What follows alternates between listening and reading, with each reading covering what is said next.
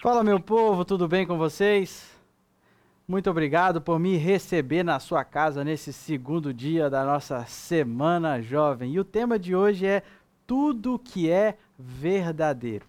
Todo ano, o dicionário Oxford tem o costume de eleger uma palavra ou uma expressão que é conhecida como a expressão do ano, a palavra do ano é, baseado em algoritmos e um monte de pesquisas que são feitas na internet, eles elegem a palavra do ano. E eu tenho aqui algumas palavras. Por exemplo, no ano passado, em 2019, a palavra foi emergência climática. Devido à situação dos climas e tudo mais, o pessoal começou a pesquisar demais. 2019 foi emergência climática, a palavra escolhida. No ano de 2018 foi tóxico 2017, uma expressão meio estranha. É, muita gente até questionou porque eles misturaram a palavra jovem com a palavra terremoto e se formou youthquake, que é como se fosse é, uma mudança cultural. É, deixa eu ler aqui a, a definição, a explicação do dicionário. Ó. Uma mudança cultural, política ou social significante provocada pelas ações ou influências de pessoas jovens. Ou seja, o impacto da juventude. Essa foi a palavra do ano no ano de 2017. Agora, no ano de 2016, a palavra do ano foi uma, uma expressão um pouco diferente. Sabe qual foi? Pós-verdade. Isso mesmo.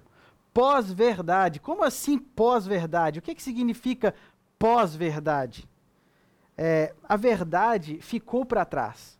Segundo a justificativa deles, é, a verdade já não é mais tão relevante quanto as narrativas. As pessoas hoje estão preferindo uma boa história bem contada do que o fato em si.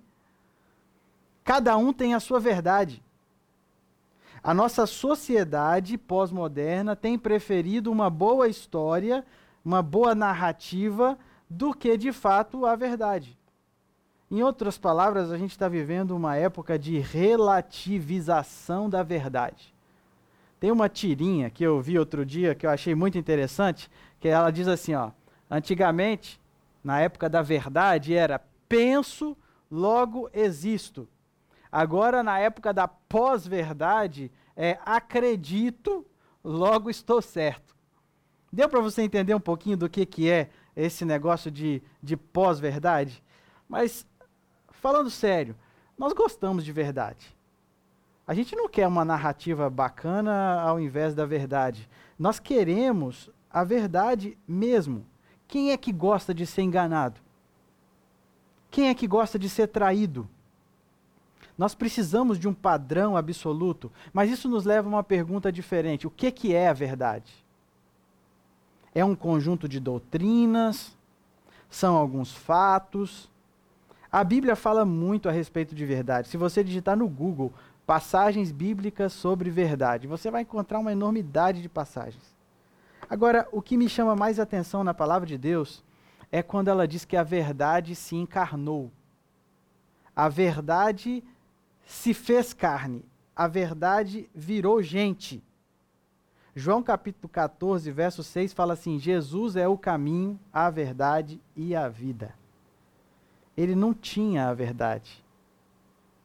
Ele era, é a verdade viva.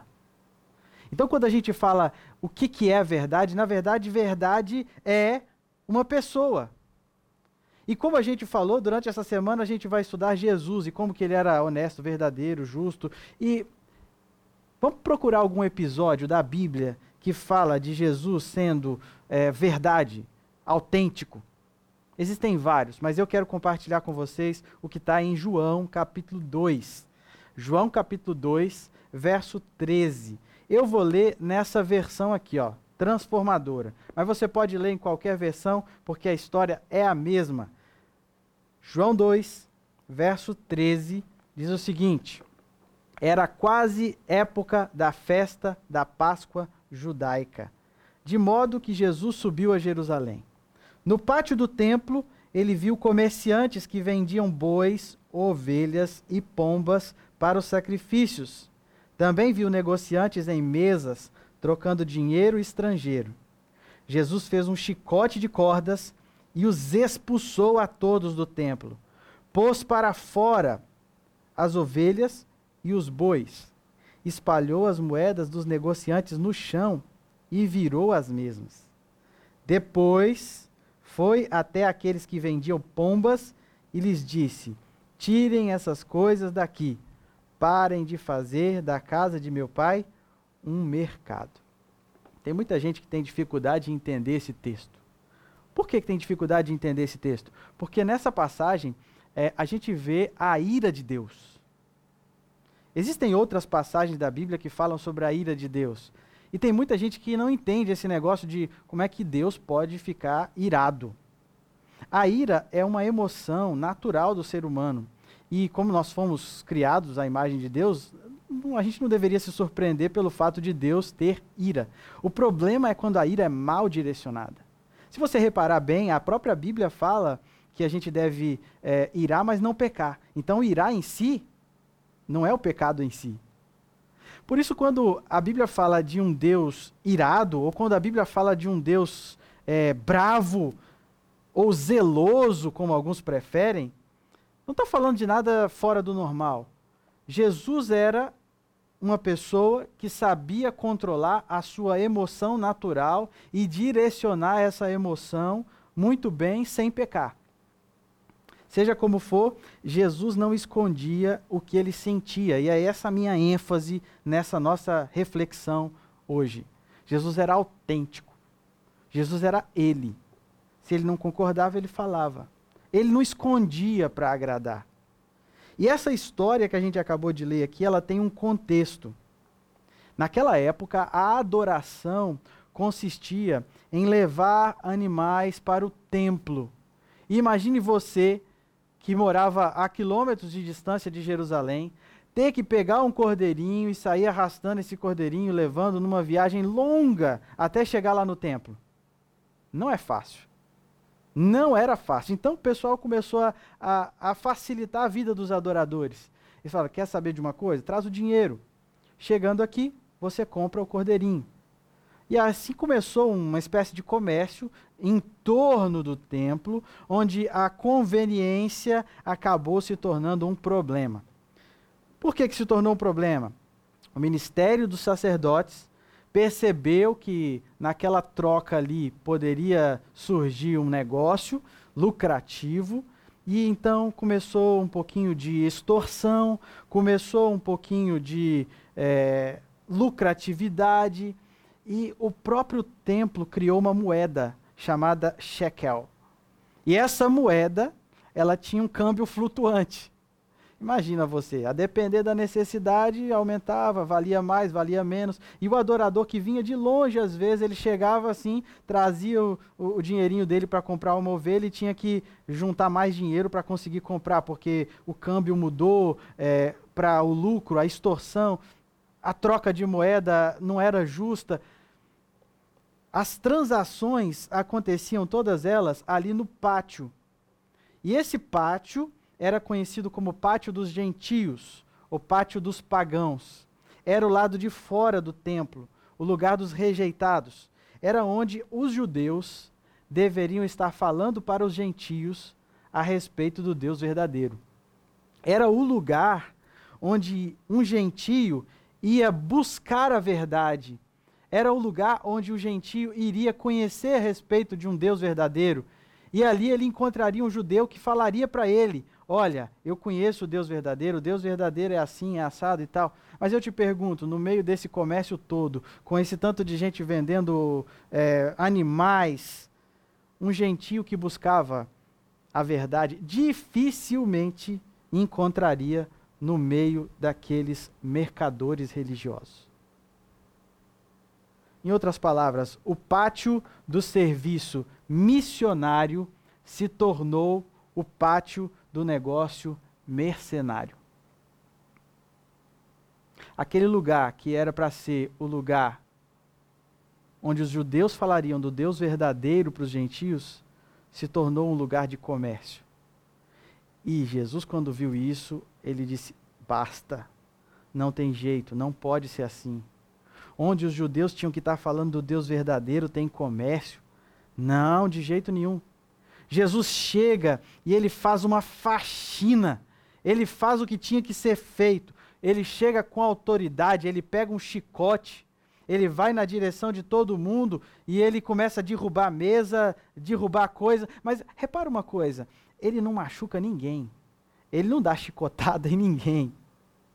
E, e mais, mais curioso ainda é que ele não destrói nem os bens se você observar bem o verso 16 que a gente leu, diz assim que ele fala assim: tire essas pombinhas daqui. Até o cuidado com as pombinhas. Jesus podia ter derrubado, soltado as pombinhas, mas Jesus ele se preocupa até em não ser grosseiro.